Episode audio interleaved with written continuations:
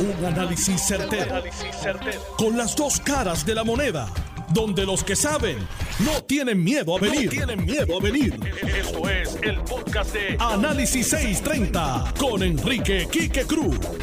Buenas tardes, mis queridas amigas, amigos. Tú estás escuchando Análisis 630. Yo soy Enrique Quique Cruz y estoy aquí de lunes a viernes de 5 a 7. Hoy, luego de la primera media hora, a las 5 y 30, Tilano Cordero Vadillo, como todos los jueves, va a estar aquí conmigo y vamos a tener también en línea telefónica al secretario de Hacienda Francisco Pared. Luego a las 6 de la tarde se nos une la licenciada Zoraida Buxo y a las 6 y 30 pues esperamos poder hablar también con el economista, pero si no puede pues yo lo entiendo porque hay otras cosas que están fuera de currículo durante el día y la noche de hoy. Bueno, miren, durante el día de hoy salió una carta que la publica la Oficina de Ética Gubernamental, donde básicamente en esa carta le dicen a la gobernadora el 9 de octubre del 2020 que ella pues no puede nombrar a su esposo. Y uno puede escuchar diversas opiniones, diversas vertientes de esto, pero hay una persona que fue juez en el apelativo, a quien yo leo de vez en cuando, y este lo admiro por su por su por, por el tiempo que estuvo en la judicatura, las decisiones que tomó y por su seriedad en los temas en Puerto Rico y es un compañero que escribe también igual que yo en el periódico El Nuevo Día, me refiero al ex juez Irán Sánchez Martínez. Y me llamó mucho la atención la columna que él escribió hoy publicada bajo el punto de vista por el eh, Irán Sánchez Martínez, Wanda Vázquez sin impedimento legal para nombrar a su esposo. Y quiero eh, compartir con ustedes unas vertientes de esta columna porque uno puede formar sus conclusiones y llegar a sus propias conclusiones y su propia opinión, pero también uno debe de, de leer y uno debe de educarse y aprender de aquellos que saben más que uno, que han tenido una larga vida en la judicatura, y este señor pues fue juez en el apelativo, y, y él eh, hace un escrito hoy en el periódico El Nuevo Día que hasta para mí me resultó gracioso, especialmente el principio, cuando él dice, no nos debe de extrañar que andemos siempre confundiendo lo legal con lo conveniente en un país que somos dados a confiar en lo primero que se nos dice, sobre todo si quien nos lo dice usa chaquetón y corbata y además dirige la importante oficina de ética. Y, eso me da ganas de reír, porque lamentablemente en Puerto Rico alguien sale por ahí y dice algo y ya eso se toma por bueno.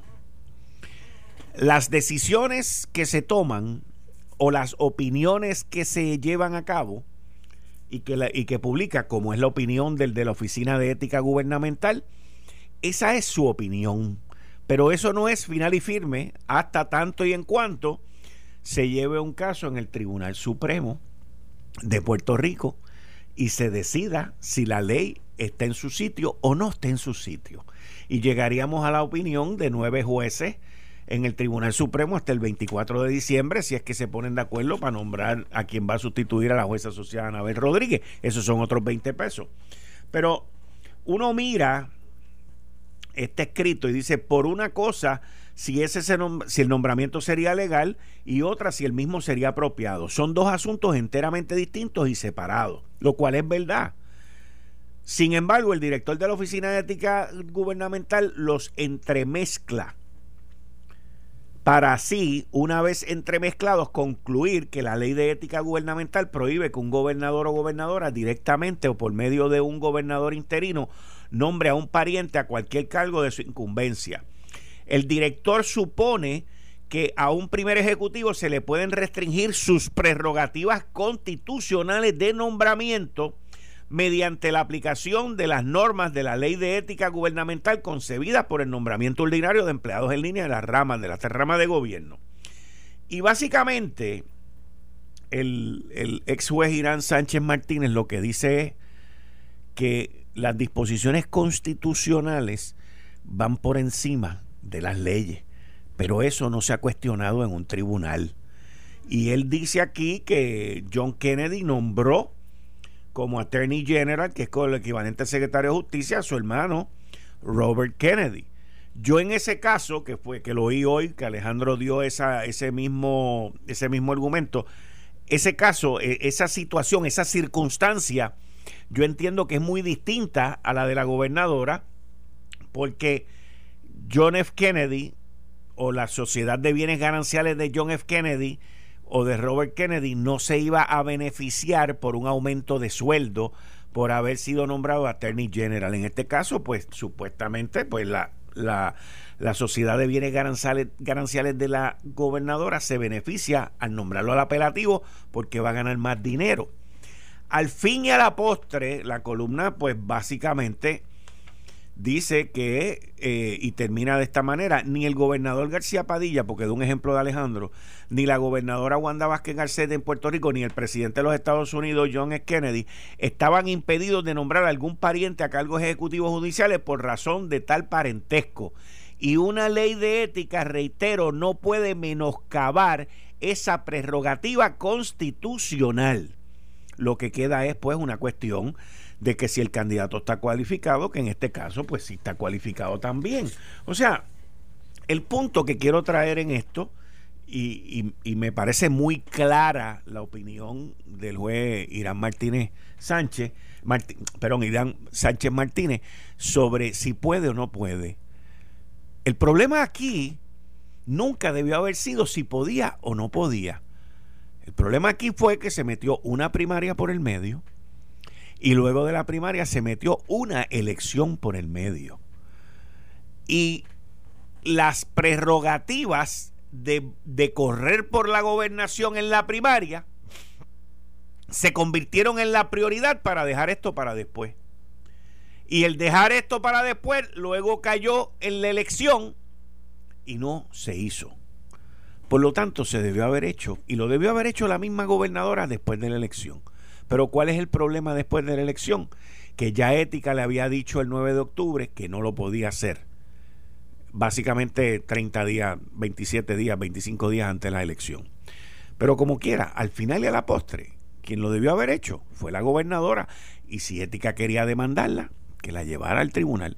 Ética ha fallado a favor también de la gobernadora en otras situaciones. Y hace poco dijeron que le tiró la toalla, que esto y que lo otro y para aquí para allá. A fin de cuentas, después de la elección, quien lo debió haber hecho fue la gobernadora. Y si alguien no estaba de acuerdo, que demandara y lo llevaran al Tribunal Supremo. Tan sencillo como eso. Pero aquí las cosas son distintas. Mire, le tengo que decir algo. Hoy me topé con una situación muy preocupante. No tiene que ver, que estemos claros, con ningún familiar mío, gracias a Dios. No tengo ningún interés hacia ningún familiar mío. A mí solamente de, personas mayores con enfermedades crónicas. Tengo dos tías que fueron las que me criaron a mí y ellas están muy bien guardaditas y muy bien cuidaditas.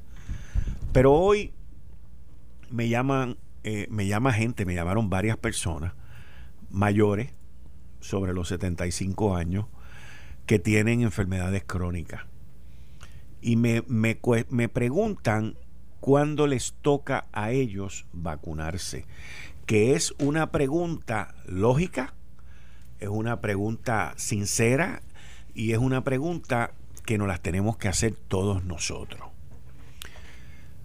Miren, eh, están surgiendo distintos grupos profesionales que están pidiendo que se les vacune primero. Inclusive vi a la presidenta del Comité Olímpico decir que le incluyan a los deportistas del Comité Olímpico. Vi que los jueces están pidiendo que se vacunen a ellos. Y estoy viendo pedidos de distintas áreas. Pues ahora todo el mundo, todo el mundo está en alto riesgo. Sí, todos estamos en alto riesgo. Todos. Todos aquellos que trabajamos en la calle al igual que cualquier otro profesional del gobierno o fuera del gobierno, también. Los empleados federales también están pidiendo que se les suba el nivel y el rango. Y hay unos sectores en Puerto Rico que ejercen presión y ejercen poder. ¿Qué funcionario se va a atrever a decirle a unos jueces, a ti no te toca ahora? ¿Qué funcionario se va a atrever a decirle a unos fiscales, tú tienes que esperar? ¿Qué funcionario se va a atrever a decirle a alguien que tenga poder en esta isla, aguántate, porque hay otra gente que lo necesita más que tú? Y nosotros, todos nosotros, los jueces, los fiscales, los empleados federales, los empleados gubernamentales, el Departamento de Salud de aquí, de allá, el CDC, tenemos que estar conscientes de cuáles son las normas y cuáles son las reglas. Yo me di la tarea de llamar a varias personas a preguntar, ven acá, ¿cuál es el orden? ¿Cuál es el orden? Sí, yo sé que hay una tablita, pero una cosa es la tablita y otra cosa es el quererse colar de línea. ¿O quiénes son los que de verdad tienen la necesidad? Porque la vacuna tiene que estar basada en quienes son mayor riesgo. Si el CDC y el gobierno federal establecieron que los de mayor riesgo aquí en territorio americano son los trabajadores de salud y los describe como hospitales públicos y privados, CDT, IPA, Centros 330, Salud Pública Respuesta al COVID, Servicios de Diálisis, personal de hospicio, profesionales de la salud que no trabajan en hospital, empleados y residentes en hogares de cuido prolongado, LTCF públicas y privadas, si esos son los primeros que están en línea, los que se denominan como 1A, esos son los que deben ir primero porque son los que están en mayor riesgo. Cuando entramos en el 1B, en el 1B, y según dos personas que están metidos en esto, no en el gobierno, en la empresa privada, los llamé y les pregunté. Y si alguien en el Departamento de Salud me quiere llamar y me quiere explicar, estoy abierto a que me expliquen, no a mí, al pueblo de Puerto Rico. Cuando yo pregunto, ¿y a quién le toca después? Pues yo tengo la lista aquí, empleados de primera respuesta, empleados de infraestructura crítica, empleados de educación. Educación está cerrado. Las escuelas no van a abrir por los próximos meses. Sistema educativo público y privado, eso está cerrado. Agencias gubernamentales, federales y estatales. Y entonces, ¿dónde están las personas mayores con enfermedades crónicas están en el 1C. Eso les toca para marzo. Estamos hablando pacientes de cáncer, estamos hablando personas que tienen diabetes con enfermedades crónicas, todas las enfermedades crónicas que usted se puede imaginar, que aquí en esta isla las hay. Hay un sector bien grande en Puerto Rico que las hay. Y esa gente y esos viejitos y esas personas mayores son de alto riesgo también. Y por la única razón que ellos no caen en el 1A es porque no están viviendo en un hogar de ancianos. Están en sus hogares. Y yo pregunto, y traigo el tema a la discusión, ¿quién decide quién va a estar en el B, en el 1B, en el 1C, en el 1D? Y me dicen, esta fue la explicación que me dieron, por eso le digo, el Departamento de Salud, si me quiere educar, no tengo ningún problema. Lo que me contestaron hoy varias personas fue, el CDC y el gobierno federal, los federales, los que están distribuyendo estas vacunas, la orden es que tiene que hacer lo que dice en el 1A. Pero del 1A hacia abajo, que entonces ahí entre el 1B, me dicen, el gobierno federal y el CDC han dejado que los estados, y en este caso los territorios, pongan sus, antepongan sus intereses.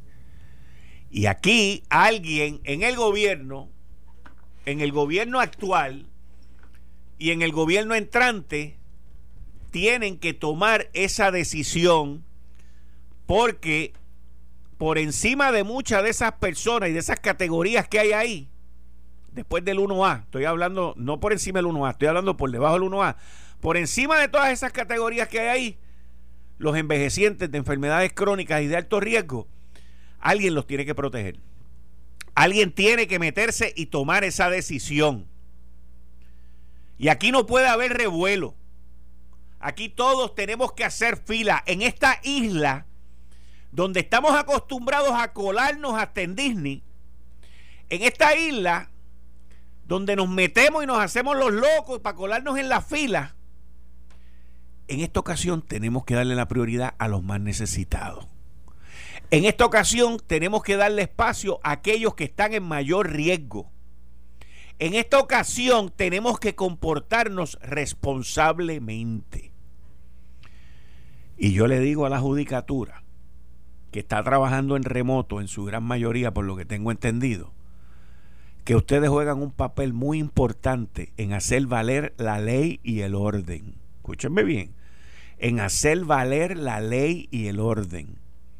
Y en este caso es una cuestión de prioridad de riesgo. Inclusive, si la judicatura no estuviese trabajando en remoto, con todo y eso, en las cortes los jueces están bien lejos allá. Eh, hay separación, aparte de la mascarilla y de todas las vainas que hay todos los sectores en Puerto Rico tenemos que ser conscientes de cuáles son las necesidades básicas, las necesidades más importantes en esta vacuna. Yo con esta y el uso de esta vacuna. Yo honestamente espero que los hospitales, que los hospitales, que los que están administrando las vacunas asuman este rol de distribución y de vacunación con una seriedad y una solemnidad nunca antes vista. Y que seamos policías en el buen uso de este material que, que inclusive escuché que está un poquito escaso en lo que se siguen aprobando otras vacunas. Porque el problema que estamos viendo es que hay gente que quieren brincar la cuica, que quieren brincar la verja, que se quieren colar en el camino, que están metiendo presión, porque ya se quieren quitar la preocupación de tener que estar encerrados y tener que trabajar remoto, o tener que estar en sus casas, o tener que hacer las cosas como las vamos a tener que hacer el resto de la gente, hasta que nos toque. Y yo le pido a la gobernadora que se reúna con los entrantes y los salientes en salud. Le pido al gobernador electo Pedro Pierluisi que preste atención a esto. Esto es importante antes de que salga de control y antes de que él llegue al poder. Aquí hay cosas que hay que empezarlas a trabajar desde ya, antes de juramentar porque no pueden esperar a la juramentación, como lo es la situación del Centro Comprensivo de Cáncer. Que a diciembre 31 se les acaba el dinero y esos empleados están histéricos. Y yo le digo, ya que nadie se atreve, yo le digo a los empleados del Centro Comprensivo de Cáncer, calma, el dinero va a aparecer. No estamos hablando de grandes cantidades de dinero y es algo que no se puede cerrar. El centro comprensivo de cáncer, el dinero tiene que aparecer. Estamos hablando de 28 trapos de millones de pesos. Es una porquería en un presupuesto de 8 mil y pico de millones. Voy a ir más lejos porque no pude hablar con nadie de la Junta de Supervisión Fiscal. Yo estoy seguro que mañana la Junta emitirá algún tipo de opinión al respecto porque es lo lógico y lo responsable. Esto no puede esperar al 2 de enero. Esto, o sea, ¿cómo tú vas a tener a esos empleados del Centro Comprensivo de Cáncer en estas Navidades, ahora que salió esto, pensando que no van a tener dinero para pagar la hipoteca, para pagar el carro a principios de enero después del Día de Reyes?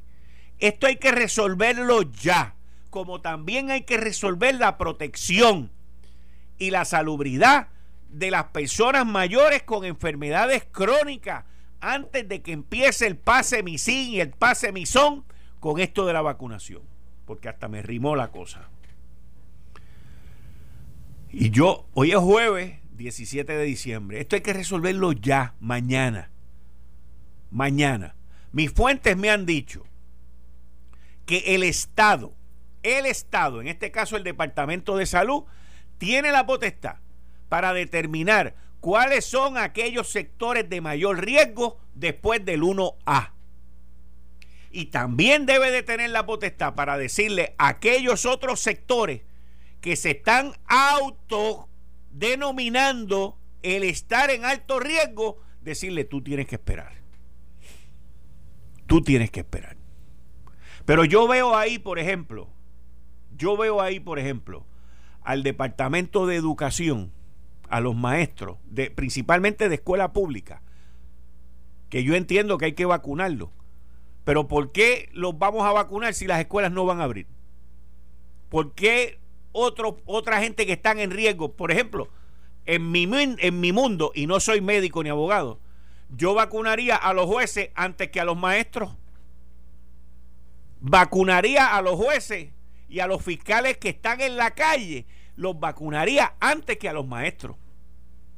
Porque eh, el Departamento de Educación no va a abrir en enero, no va a abrir en febrero.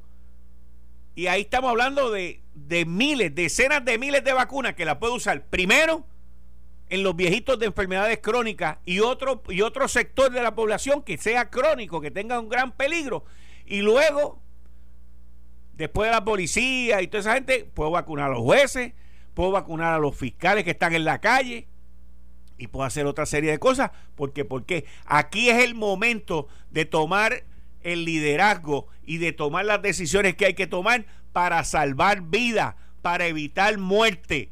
Pero esto hay que hacerlo ya, no se le puede dejar al que venga. El que venga tiene que estar envuelto en esto desde ya. Yo sé que Mellado, que Lorenzo González y que todo el mundo está envuelto en esto, pero el país, la isla, la isla, porque esto no es un país, la isla necesita dirección, porque esto se puede salir de las manos.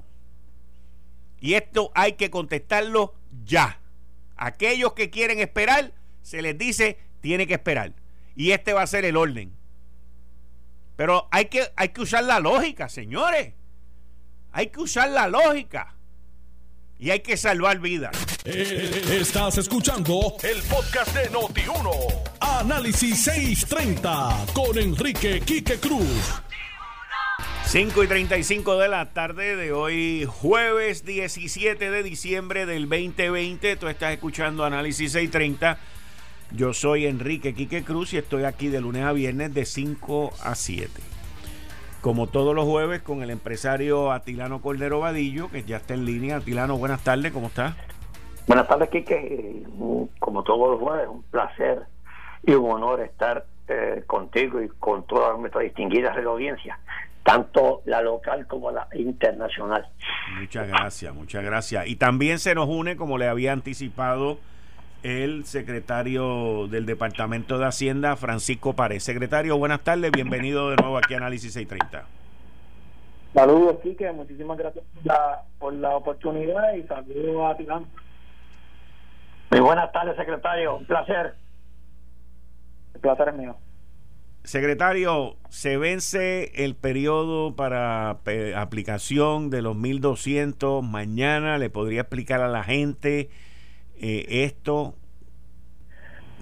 Sí, básicamente esto, nosotros llevamos con el enlace disponible al, pueblo de Puerto Rico desde, desde mayo para hacer la solicitud de, de este dinero y básicamente estaremos apagando ese enlace eh, ya mañana viernes a las 12 de la medianoche eh, para darnos un espacio de, de dos semanas y dar este inventario y poder hacer los pagos correspondientes a las personas que falten al 31 de diciembre, que es la fecha límite según establecido por la ley CARES. Personas que no reciban el pago o que el proceso de reclamación no acabe a su favor, tendrán otro turno al bate con el proceso de erradicación de planillas, pueden solicitar esto como un crédito reembolsable en su planilla de contribución sobre ingresos. Ok, este y ahora que se está hablando de un estímulo nuevo, de otra ronda de enviarle dinero a la gente, que se supone que se apruebe entre hoy y mañana. Los sistemas están listos, los sistemas están listos, está todo listo, va a correr mucho más eh, más rápido que la vez anterior, porque ya, ya, ya fuimos a través del primer paso. Digo, Hacienda lo hizo espectacular, pero estoy diciendo, o sea. Sí, mira, Quique, yo al momento yo no he visto ningún borrador de lenguaje sobre ayuda directa eh, a la ciudadanía propuesta por el Congreso. Eh, tengo que decir que eh, el IARES tampoco nos ha notificado sobre qué enfoque ellos anticipan que se va a estar dando. Si fuese un enfoque de naturaleza similar al programa de 1.200 dólares, yo pues, tengo que decir verdad que todo va a depender de cuán rápido el IARES eh, y el Tesoro firmen un plan de distribución con el Departamento de Hacienda. La otra vez nos tardamos 36 días en tener esa aprobación del plan y una vez lo se aprobó, no, no, nos tardamos 13 horas en hacer el pago.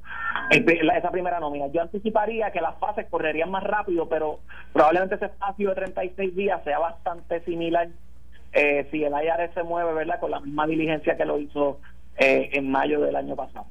Pero de igual manera podríamos, podríamos como pasó también el año pasado, digo este año, eso fue este año, pero de igual manera podríamos ir a la Junta de Supervisión Fiscal y decirle, mira, préstame 300 millones de pesos en lo que llega a esto y sacarlo más rápido? Pregunto. ¿Qué, ¿Qué ocurre? Que tiene que haber un plan de distribución para que se me permita poder acceder a la cuenta del secretario y adelantar este dinero, que fue lo que hicimos la otra vez. Eh, la otra vez salió el 2 de mayo porque habíamos hecho ese, esos pasos. Si no hubiese sido el, eh, si no hubiésemos hecho eso, hubiese salido el 6 de mayo. Ok.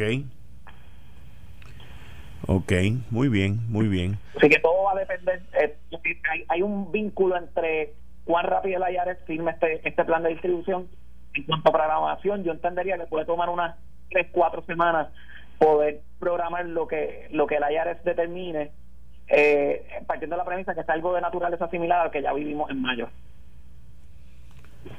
Bueno, secretario, entonces, este, en, otro tema, Estamos terminando este año natural. Eh, ¿Cómo están los recaudos? ¿Cómo, ¿Cómo está la situación de los recaudos? ¿Cómo se espera terminar ya diciembre 31? Mira, estamos como unos 560 millones por encima de la proyección. Sí tengo que decirte que la proyección es significativamente menor a los resultados de, eh, de, recaudos que habíamos tenido a esta misma fecha del año natural anterior. Así que eh, ciertamente pues es, positivo porque no se ve adverso, no se, no se va a ver afectado adversamente las operaciones del Estado, pero eh, ciertamente denota el impacto que ha tenido el COVID-19 en la actividad económica de la isla. Cuando tú dices que están 500 millones de dólares por encima del estimado, eh, ¿te refieres a que están 500 millones de, dólares por encima al, al plan fiscal? ¿A los recaudos que están en el plan fiscal? Exactamente. ¿Qué ocurre? Que, que esa proyección es significativamente menor a lo que eh, se había recaudado eh, los mismos meses al año anterior pues no está tan mal entonces, porque se habían hecho unas previsiones, creo que era que la Junta había proyectado un millón doscientos, un millón setecientos mil que iban ellos a poner ahí por, por la baja en los recaudos. O sea que por 500 millones de pesos en los primeros seis meses del año fiscal está mejor de lo proyectado. Eh, sí, ciertamente eh, eh, es bastante positivo a corto plazo, pues más o menos garantiza que, la operación del Estado no se va a ver afectada por insuficiencia de recaudo.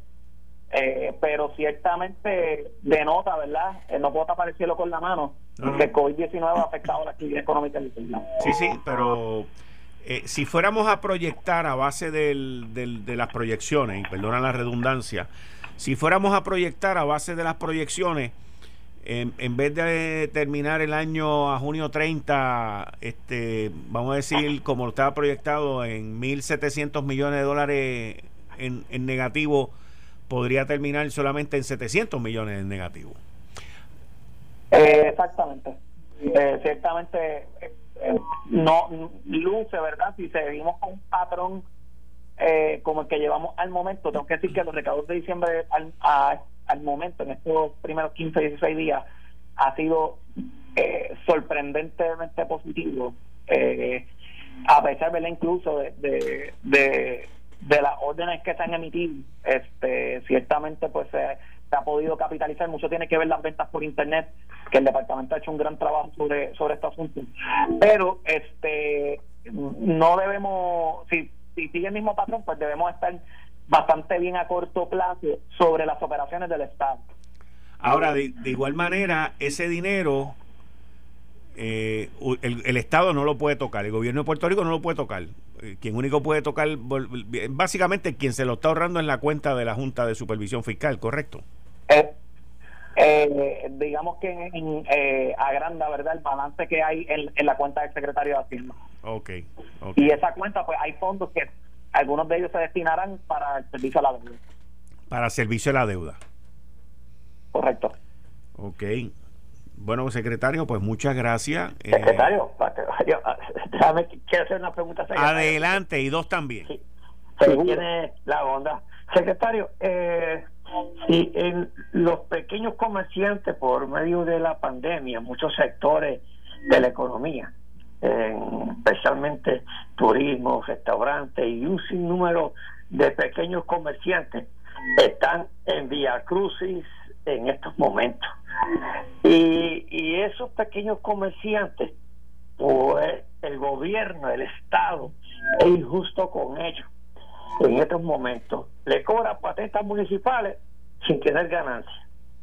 Le cobra impuestos a la venta, al inventario, sin tener ganancia. Le cobra el CRIM sin tener ganancia y sin tener venta. ¿Usted no cree que a este sector económico tan afectado que está se le debe hacer justicia este con, con este con la parte de las países municipales y no sé si usted tiene el impuesto y otras y, otras cosas que no lo paguen por cierto tiempo, se le dé una dispensa. Yo estoy en contra que vamos a ahorita, la pregunta que le voy a hacer es sobre la amnistía, pero este pequeño comerciante, este pequeño empresario que está en estos momentos que yo lo vivo con ellos y tiene que pagar por obligación sin tener ingresos. Mira, eh, yo, número uno, ¿verdad? Esos son, esos son impuestos que, que, que los cobran los municipios o el CRIM y, yo no tengo jurisdicción eh, eh, sobre ellos. ciertamente tengo que decir que, que, que como gobierno este, de cara al futuro, debemos pensar sobre estas políticas ¿verdad? De, contributivas para poder adaptarse a, las nuevas realidades de, estos comerciantes. Eh, en cuanto a esa visión de ayuda a, los pequeños comerciantes, y ¿verdad? las conversaciones que he tenido con el gobernador electo, a él le urge, ¿verdad? es parte de su prioridad poder establecer programas que puedan mitigar el impacto adverso que ha tenido el COVID-19 eh, sobre, sobre los comerciantes en Puerto Rico. Eh, yo sé que le va a dedicar mucho tiempo. Eh, en esta semana he estado en conversaciones con el secretario de Desarrollo Económico designado, el, señor Manuel Sidre, para determinar cómo, qué, qué, soluciones a corto plazo se pueden implementar que puedan mitigar la situación tan lamentable que han estado viviendo estos comerciantes en Puerto Rico. Y, y ciertamente nos enfocamos en los pequeños, hay también comerciantes grandes que han sufrido un impacto eh, proporcionalmente similar, eh, ¿verdad? Que los ha dejado aturdidos eh, con, con el paso del COVID-19 a nivel mundial. Y yo creo que, que las políticas fiscales de cara al futuro pues van a tener que atender esa, esa realidad que lo que se ha vivido no tiene precedentes y que va a requerir eh, prácticas creativas que piensen fuera de la caja, con empatía, para poder paliar eh, ¿verdad? el efecto tan adverso y catastrófico que ha tenido una pandemia sobre, sobre la economía local e, internacional. Pero nosotros, yo sé que internacionalmente ha tenido, pero es que nosotros, como usted bien dijo, hay, hay, hay cosas que son por ejemplo, las patentes son municipales, el impuesto al inventario es municipal y el cobro al PIN también es municipal, pero yo creo que ya, como muy bien usted expresó, ya nosotros tenemos que ir mirando esto macro, porque si lo dejamos en manos de los municipios, los municipios van a quebrar a los pequeños comerciantes y van a seguir cobrándole. Ese es el problema que nosotros tenemos, porque también los municipios están en crisis, es el problema. Sí, yo, yo, yo puedo, entender en, en, lo que concierne a Hacienda, yo tengo que decir que las políticas que nosotros hemos establecido eh, de administración contributiva han sido bien flexibles eh, y con mucha empatía y hemos tomado muchos riesgos en el proceso, eh, pero como se hace con rectitud e intención, tengo que decir que Dios no ha pagado para atrás con unos resultados en los recaudos, verdad que, que definitivamente no se podían prever, este, así que ciertamente yo estoy bastante satisfecho con los resultados que ha tenido el departamento, con la empatía con la que se ha trabajado y, y quiero que ese mismo espíritu de rectitud e intención pues domine las operaciones del Departamento de Hacienda para implementar ahora de cara al futuro la, visión del gobernador electo Pedro Pierluisi. Secretario, otras cosas, yo siempre he estado en contra de la amnistía contributiva, que yo creo que la amnistía contributiva premia al evasor de impuestos, al que no paga sus contribuciones, ¿ok? Sin embargo, y yo no sé si este año o próximamente tendrá el gobierno una una este amnistía contributiva. Mira, no no no se puede descartar ninguna alternativa que pueda ayudar a paliar eh, la crisis la crisis económica verdad que, se está viviendo. Eh, yo tampoco soy fanático de las amnistías. De hecho este es el primer cuatrenio en mucho tiempo que no ocurrió una amnistía de contribuciones tengo que eh, felicitarlo eso es lo que iba a decirle. Lo tengo que felicitar.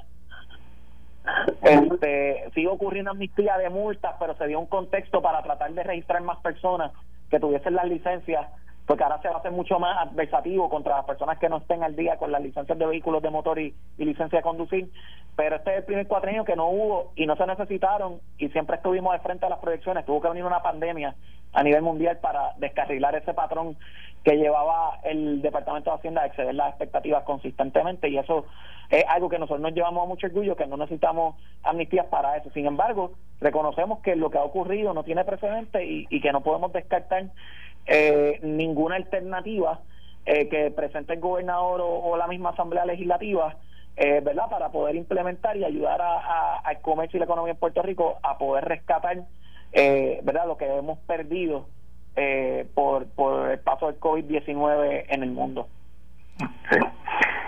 La, oiga, secretario, las ventas por internet están están subiendo, se han multiplicado en Puerto Rico. Este, y cómo, cómo Hacienda está eh, eh, cobrándole el impuesto a lo que se compra en Estados Unidos que no que no discrimine contra el empresario de aquí. Cuando me refiero al empresario de aquí, a cualquier tipo de empresa, porque esos son dineros que no le entran al Estado. Que no entran. Correcto, excelente pregunta. Yo creo que nuestra administración ha sido la más efectiva fiscalizando esto. Estas son medidas de fiscalización porque eso, esas compras siempre estuvieron sujetas al IVU. En su carácter de uso, se supone que las personas se estuviesen autoimponiendo esa contribución, eso no estaba prácticamente ocurriendo. Nosotros comenzamos con una fase en el 2017 de llegar a acuerdos eh, voluntarios con entidades para recaudar esto. Ahí entraron 50 entidades. Eh, con ese concepto eh, se comenzó a recaudar cerca de unos 30 millones de dólares, 20 y pico, 30 millones de dólares al año. Luego vino una fase adicional donde estos pulgueros online, que en inglés se le llaman marketplaces, eh, básicamente lo obligamos a que tengan que recaudar el impuesto de venta y uso sobre la venta que hacen esos terceros en, esos terceros en sus plataformas. Esa, esa ley entró en vigor a comienzos del 2020. Ya ahora emitimos el reglamento que va a entrar en vigor en enero de 2021 y esto nos debe estar ayudando a crecer más esa base de recaudadores, ¿verdad? De agentes retenedores remotos que van a venir obligados a recaudar el impuesto de venta y uso y remitirle al Departamento de Hacienda. Eh, ya nosotros estamos recaudando incluso a esta fecha 200% por encima de lo que recaudamos a la misma fecha del año anterior para los meses de marzo a octubre. Se habían recaudado unos eh, 13 millones de dólares a esa fecha del año pasado y este año 2020 recaudamos unos 40.1 millones de dólares en IBU, que no es poca cosa, es triplicar casi el, el, lo, lo, que se lo que se ha estado recaudando. En enero van a entrar unas normativas, unas interpretaciones que nos distinguen mucho más efectivas en administración contributiva que van a obligar a más personas a tener que recaudar el impuesto de venta y uso. Y también ocurre con los bienes digitales. Estos eh, bienes digitales específicos, los famosos downloads, ahora aclaramos en este reglamento cuál es el alcance de esa medida para asegurarnos que comerciantes que se dedican a la venta de estos productos digitales vengan obligados a cobrar el IBU y esto va a marcar un cambio bastante dramático de cara al 2021 para continuar mejorando el trabajo que llevábamos haciendo desde hace cuatro años atrás. Eh, de verdad que, que yo estoy bien entusiasmado con la oportunidad que me dio el gobernador, los dos gobernadores, Roselló eh, y la gobernadora Wanda Vázquez, de, de designarme como secretario de Hacienda, mantenerme como secretario de Hacienda, pero ahora con esta oportunidad que, que me dio el, el gobernador electo, pues ciertamente me permite poder administrar el Departamento de Hacienda con una plataforma tecnológica mucho más flexible que va a poder eh, absorber estos cambios creativos de una manera mucho más rápida y efectiva. Y van a haber un departamento de Hacienda eh, bien efectivo con la esperanza de que se logre la visión del gobernador y que se le haga justicia a nuestros empleados del Departamento de Hacienda, dándoles un plan de retribución que sea justo a base de las labores que estas personas llevan años haciendo en nuestro departamento.